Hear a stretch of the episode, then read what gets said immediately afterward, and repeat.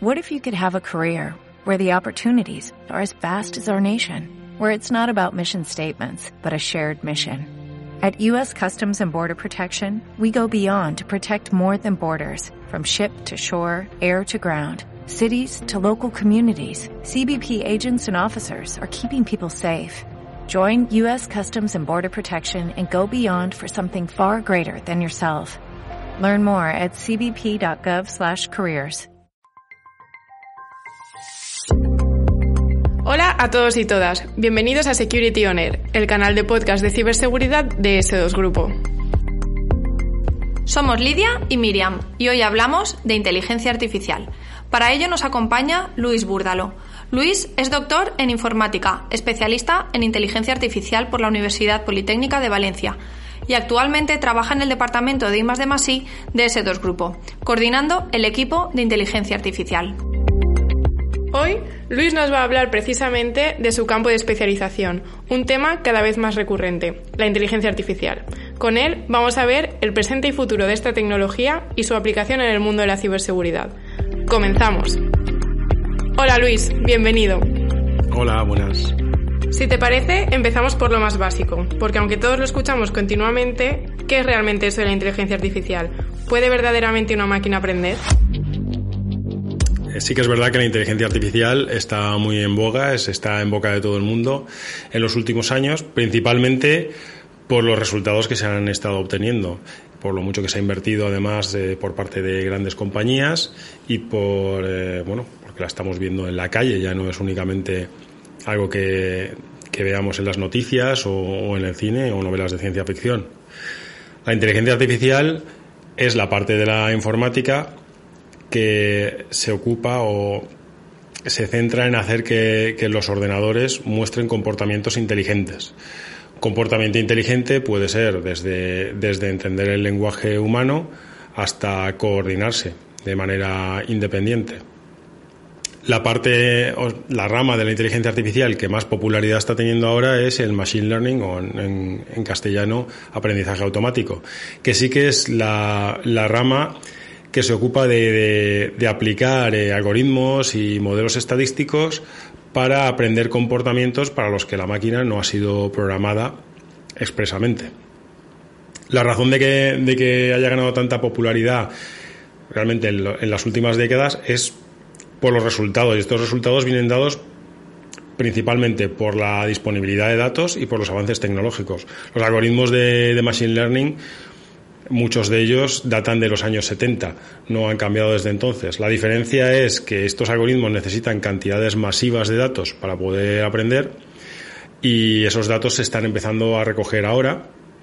Bueno, se llevan ya recogiendo años, pero ahora sí que tenemos un montón de datos de, distintos entornos, desde entornos hospitalarios, eh, datos de pacientes, hasta, bueno, eh, entornos de, de, ciudades, smart cities, en las que pues, estamos analizando desde, desde los caudales de, agua de, las alcantarillas hasta eh, los semáforos que se van poniendo en verde. Y luego la, la, otra, la otra clave para, para este auge de la inteligencia artificial es que la capacidad de cómputo de las máquinas hoy en día sí que es suficiente para procesar todas estas cantidades de datos y poder aprender tendencias en ellos y mostrar pues esos comportamientos que son lo que nos lo que nos, nos llama la atención cuando lo vemos en la televisión, en los medios y, y estos comportamientos de los que hablamos en, en, casa y en los bares también, ¿no? Entonces, Luis, la inteligencia artificial, como comentas, la tenemos cada vez más metida en nuestra vida, en nuestro día a día, en nuestros hogares la hemos adquirido en nuestros hábitos. ¿Podrías ponernos algunos ejemplos más concretos? Sí, claro. Eh, quien más y quien menos tiene una Alexa en casa, que es un, es un aparato que reconoce, reconoce nuestra voz incluso nos identifica dentro de, de, la casa. Hoy por hoy podemos observar inteligencia artificial en eh, prácticamente en todos los lados a los que vamos ya no solamente en aplicaciones para la traducción automática o reconocimiento de texto, eh, traducción automática de texto o, o, incluso verbal, pero también en aplicaciones para reconocimiento de imagen, aplicaciones para seguimiento de paquetes, por ejemplo, en, aeropuertos, pues para, pues para evitar que alguien se le olvide una maleta o para localizarla cuando, cuando se ha perdido, ¿de acuerdo? Si se ha caído de una, de una de las cintas transportadoras, es, eh, es hoy mismo viable el que una cámara te diga dónde se ha caído y no tener un operador en cada cinta transportadora, por ejemplo. Y también pues, eh, pues son muy populares pues hay aplicaciones para, para bueno, sistemas de recomendación y asistentes, pues tanto a diagnóstico médico, por ejemplo, como a la toma de, decisiones de, distinto tipo. Las aplicaciones más, más heavy en este sentido, pues eh, ya entran en terrenos pues de, pues de eh, asistencia legal, etcétera, que son, son terrenos pantanosos hoy por hoy. Pero en un futuro, pues nunca se sabe. También, bueno, estamos, eh, estamos en la época de, los, de los coches autopilotados que eso nos parecía una fantasía hace 20 años y ahora mismo, pues, eh, en fin, es, es, una realidad cara, pero es una realidad. En un futuro, quizá conducir sea un lujo, que solo podamos permitirnos cuando vayamos a algún circuito cerrado o, o cuando estemos en, en el campo. Entonces, bueno, es una realidad hoy por hoy. Lo que pasa es que no está tan metida en la sociedad que no siempre nos damos cuenta. Y mirando ya hacia el futuro de esta tecnología, ¿para qué supone que trabajamos en ello? ¿Cuál es el objetivo? Bueno, en realidad todos los esfuerzos que hace el ser humano para hacer avances tecnológicos vienen respondiendo a vivir mejor, trabajar menos, estar más cómodo, estar más seguro. Pues la inteligencia artificial efectivamente no es una excepción a todos estos desarrollos. Dependiendo del ámbito de aplicación, pues eh, por ejemplo en el ámbito de la salud, la inteligencia artificial es una herramienta clave pues, a la hora de dar soporte y asistencia para diagnóstico precoz de muchas enfermedades. Algunas eh, en base a imagen, como por ejemplo puede ser identificar tumores en radiografías y demás, pero otras enfermedades, como puede ser eh, el Alzheimer o otras enfermedades crónicas, son mucho más difíciles de identificar de manera precoz y generalmente cuando se acude al médico ya es difícil eh, ponerle freno a esa enfermedad y mucho más difícil en algunos casos darle la vuelta. Quizá en unos años, gracias a, los avances de, la inteligencia artificial y a, esa detección precoz y a ese seguimiento en casa de muchos pacientes con ayuda de, dispositivos eh, wearables, pues desde relojes hasta pues la misma Alexa, pues quizás seamos capaces de identificar síntomas o sintomatología que ahora no consideramos sintomatológica de, algunas enfermedades de una forma mm, tan precoz que seamos capaces de, ponerle freno o incluso de darle la vuelta si, si, no, si no lo hemos detectado tan tan pronto.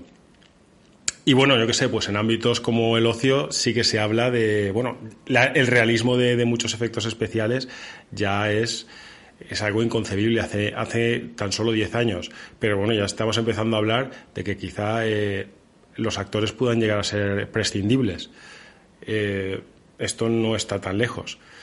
Y esto nos lleva pues también a aplicaciones quizá no tan bonitas de la inteligencia artificial. Entonces, en materia de ciberseguridad, ¿qué peligros puede entrañar todos estos avances en inteligencia artificial?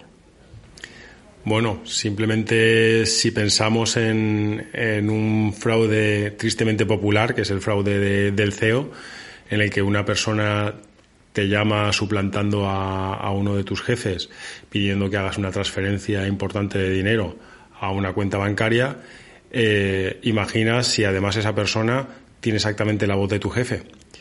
Y si lo estás haciendo por videollamada, imagina si esa persona tiene la cara y la voz de tu jefe es mucho más difícil que tú le digas que no a tu jefe cuando te está diciendo que es urgente que desvíes no sé cuántos millones de euros a una cuenta que está pasando algo súper importante. Solamente, solamente ese escenario ya da bastante miedo. Pero bueno, tenemos que pensar también que muchas de las aplicaciones y de los, de los eh, aparatos que llevan inteligencia artificial se basan también en su conectividad. Estamos metiendo en casa un montón de, aparatos que están hiperconectados y esos son más puertas que tenemos que vigilar de cara a la ciberseguridad. Si alguien escucha lo que escucha nuestra Alexa, pues alguien nos está escuchando a nosotros. Y Luis, con todo esto que nos estás contando, la presencia cada vez mayor de aparatos inteligentes, dispositivos electrónicos, eh, relojes inteligentes que tenemos prácticamente ya todos, ¿cuál es el riesgo que entraña para nosotros? A ver, entrañan el mismo, el mismo riesgo que tener muchos ordenadores en casa conectados. Son dispositivos que son también una puerta a nuestra casa. a nuestra casa y a nuestros datos, datos eh, privados tanto del trabajo como de nuestras vidas. Entonces hay que tener, hay que tener esto siempre en cuenta. Pero entonces, si como nos estabas contando antes, se puede aprovechar en tantos otros ámbitos, ¿cómo nos puede ayudar también en el campo de la ciberseguridad? Por supuesto, la inteligencia artificial es una herramienta clave también en la ciberseguridad hoy en día. Eh, por una parte, con inteligencia artificial podemos llevar a cabo labores de, automatización en lo que es el, tratamiento de, los eventos de ciberseguridad, en lo que es eh, el balanceo de, carga en, un mismo SOC también. Eh, la inteligencia artificial, los algoritmos de, aprendizaje automático para la detección de anomalías son capaces de aprender el comportamiento normal de una organización o de, una red para después eh, cuando esa organización esa red se comportan de una forma diferente a lo esperado, eh, poder alertar a los analistas que así investigan y de esta manera podemos hacer frente a amenazas día cero y amenazas desconocidas. Y esto con el tiempo, combinado con eh, técnicas avanzadas para la anonimización y el encriptado, pues permitirá a diferentes organizaciones compartir información de inteligencia de amenazas y alertas entre ellas de forma anónima, preservando pues, eh, lo legal y lo ético. Y esto nos permitiría poder entrenar algoritmos que detectasen eh, algoritmos y modelos que detectasen campañas eh, en una etapa muy temprana y nos permitiría llegar a, darle la vuelta al calcetín e ir por delante de, de los ciberdelincuentes en muchos aspectos. Entonces, ¿la inteligencia artificial es buena? ¿Es mala? ¿Nos va a ayudar? ¿Qué podemos tener como conclusión? Bueno, la inteligencia artificial eh, ni es buena ni es mala, no es más que una herramienta.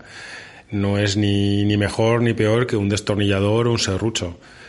La podemos aplicar para, para producir un impacto positivo en la sociedad, para vivir más cómodos y más seguros, como, como el resto de tecnologías, pero claro, también la aplican los, los ciberdelincuentes para, para conseguir sus fines no lícitos.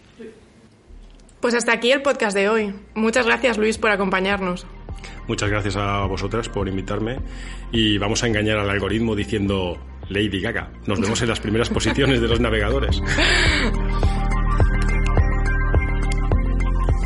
Os recordamos que para más información podéis consultar nuestra web s2grupo.es, escribirnos al correo electrónico info.s2grupo.es y visitar nuestros perfiles de redes sociales para estar al día de toda la actualidad en ciberseguridad. Os esperamos en el próximo episodio de Security On Air. ¡Hasta pronto!